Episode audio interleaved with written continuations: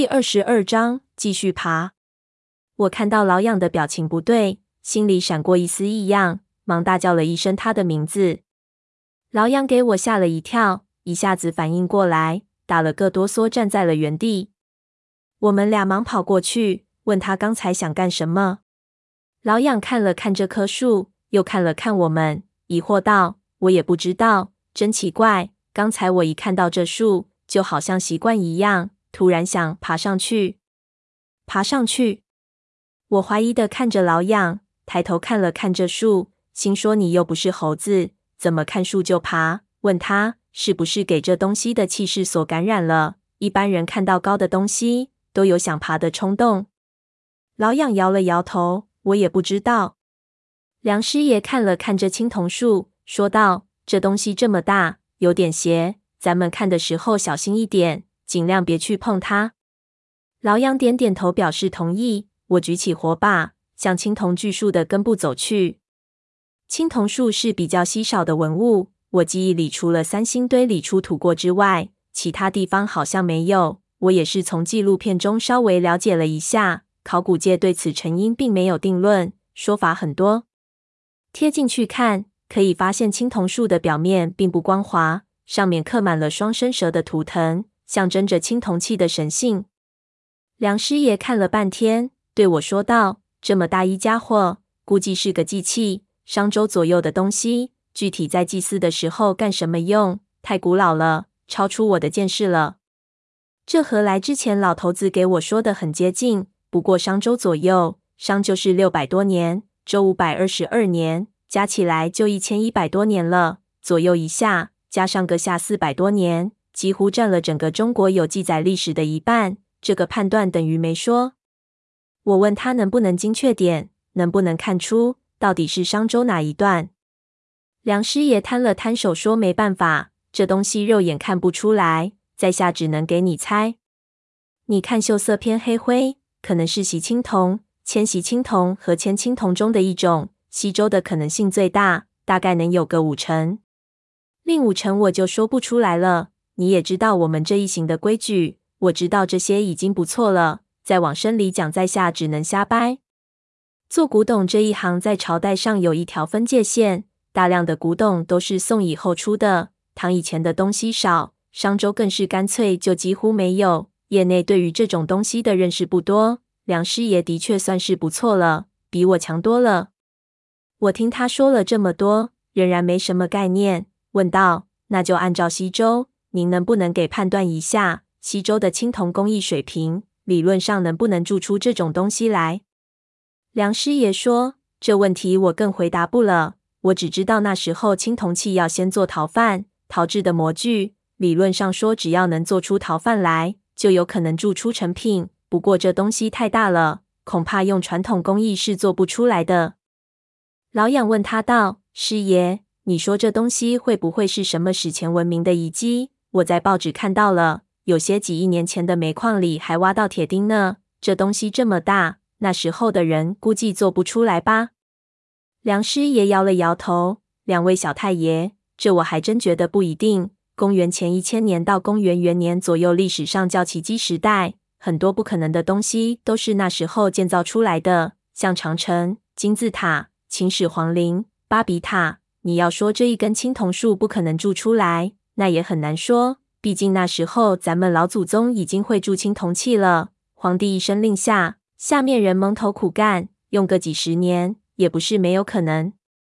梁师爷说的有点道理，不过当时也工业低下，有这么多的青铜可以利用吗？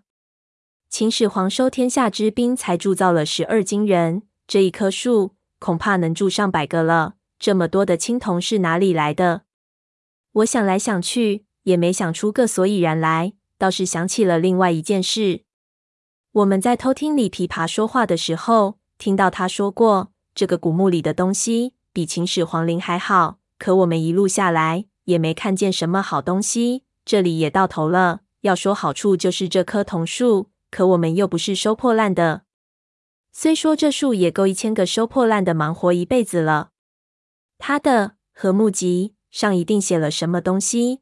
能够吸引他到这里来，他这种人宝贝见多了，能让他说那种话的，这东西肯定非同小可。可这东西到底是什么？在这里的什么地方呢？照理，这里应该是整个古墓或者神迹的中心了。要有好东西，也应该在这附近。可是除了这棵树，这里肯定没有任何东西是李琵琶这种人看得上眼的。等等，树。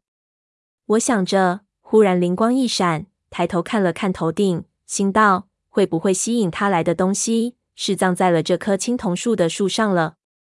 这种巨大的青铜树，对于古时候蛇国的先民来说，无疑是极其浩大的工程，可以说是神迹。难保他们的王不会把自己的陵墓设在他们认为最靠近神的地方。那如果这的确是一个古墓的话，墓主人的棺椁也应该在青铜树上，所有的冥器也应该在这上面。我把我的想法和其他两个人一说，他们都觉得有道理。我问他们：“那既然这样，要不要爬上去看看？”老痒当然是同意的，说道。都到这份上了，爬几步有啥大不了的？这上面这么多棍儿，和爬楼梯似的，不用使多大力气的。我也不介意爬上一段，只是梁师爷刚刚给火烤了，又体力透支，再让他上树，恐怕他这条小命就交代了。要是瘫在不上不下的地方，我们还得照顾他，实在没这个闲力气。我转过头去，想对他说，要不在下面等我们，我们两个上去就行了。却看见梁师爷用力揉了揉脸，然后一拍我：“没事，最后一关，怎么也要去看看。”我看他眼神坚决，知道是劝不动，无需做无用的尝试，于是将背包扎紧，举起火把，对老痒说：“那咱们就继续。”老痒戴上包里的手套，当下第一个踩着桐树上的枝桠，开始攀爬。我和梁师爷也学他的样子，跟在后面。跟着他落脚的顺序一路向上，上面的枝桠不紧不密，爬起来相当顺手。老痒一边爬一边提醒我们注意下一步的动作，不要大意踩空了。贴着青铜的树壁，我看得更加清楚。这些伸展出来的树枝都是与这根躯干同时铸出来的，接口处完美无瑕，没有一丝断痕。不过让我觉得意外的是，上面的双生蛇之间的缝隙很深，似乎一直刻到躯干的深处，我都看不到雕刻沟里面有什么。因为太过在意动作，我们很快汗流浃背，气喘如牛。我向下望去，发现看不到底上的坑，只能看到门边上的火坛微弱的光芒。这么点高度，看上去却是无底的深渊。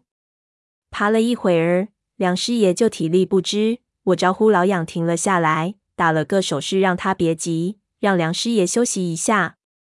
梁师爷如获大赦，一下子就蹲了下来。他累得够呛，汗都是淡的，脚颤颤悠悠，几乎都站不稳。我坐在枝桠上，双脚荡在半空，也很不踏实，根本没办法很好的休息。老痒看我们太紧张了，把干粮丢给我们，让我们嘴巴里嚼着，对我们说道：“你们这个样子可不行啊。”这上面还有百来米呢，就这个体力，没准我们得在树上过一夜。要不，老吴你给咱们讲个荤段子放松一下。我累得都不想说话，骂道：“去，你就不累？你看你小腿哆嗦的，要说荤段子自己说，老子没这个力气。”老痒咬了一口玉米饼子，说道：“我讲就我讲，不过你得先回答我一个问题，老吴。”你说咱们发现了这东西，要是通知政府，能不能用咱们的名字命名啊？我对这倒真是一点都不知道了。转头看梁师爷，梁师爷喘着气摆了摆手：“这位养爷，你有没有听过有什么东西给叫成王二麻子方鼎、赵土跟三角菇的？历来国宝的发现人都是农民和建筑工人，你要以他们的名字命名，那就有趣了。咱们也不是歧视劳动人民的意思。”不过中国人的名字不像老外，直接拿来用，你不觉得寒得慌吗？老杨想了想，觉得有点道理，又问：“那至少也给我个命名权，对吧？”那个谁发现个岛屿，不都是可以由第一发现者命名的？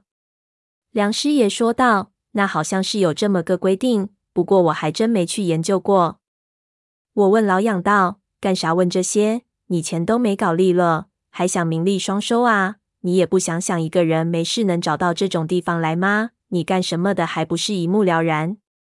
老养说道：“我是觉得这玩意挺有意思的。你说这么大根铜柱子，给取什么名字好呢？你们也给想想，以后咱们吹起牛来也好统一口径。”我这时候不想再动这些无聊的念头，对他说道：“算你第一个发现，该你去，我没你这么有心情。”老养看了看上面，说道：“我一看到这东西，脑子里就闪现出一个词。你看这一根柱子。”叫我爱一条柴怎么样？我没好气道：“你是不是没营养的片子看多了？你爱一条柴，起这名字，信不信出去能有雷劈你？”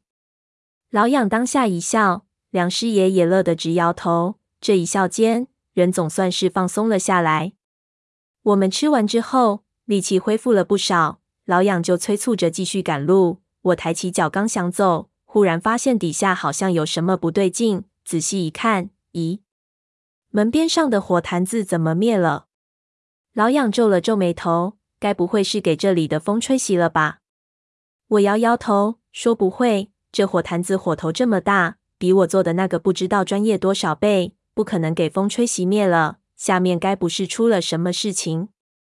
正想着，忽然整棵桐树轻微的震动了一下，好像给什么撞了一下。梁师爷吸了一口凉气。忙问怎么回事？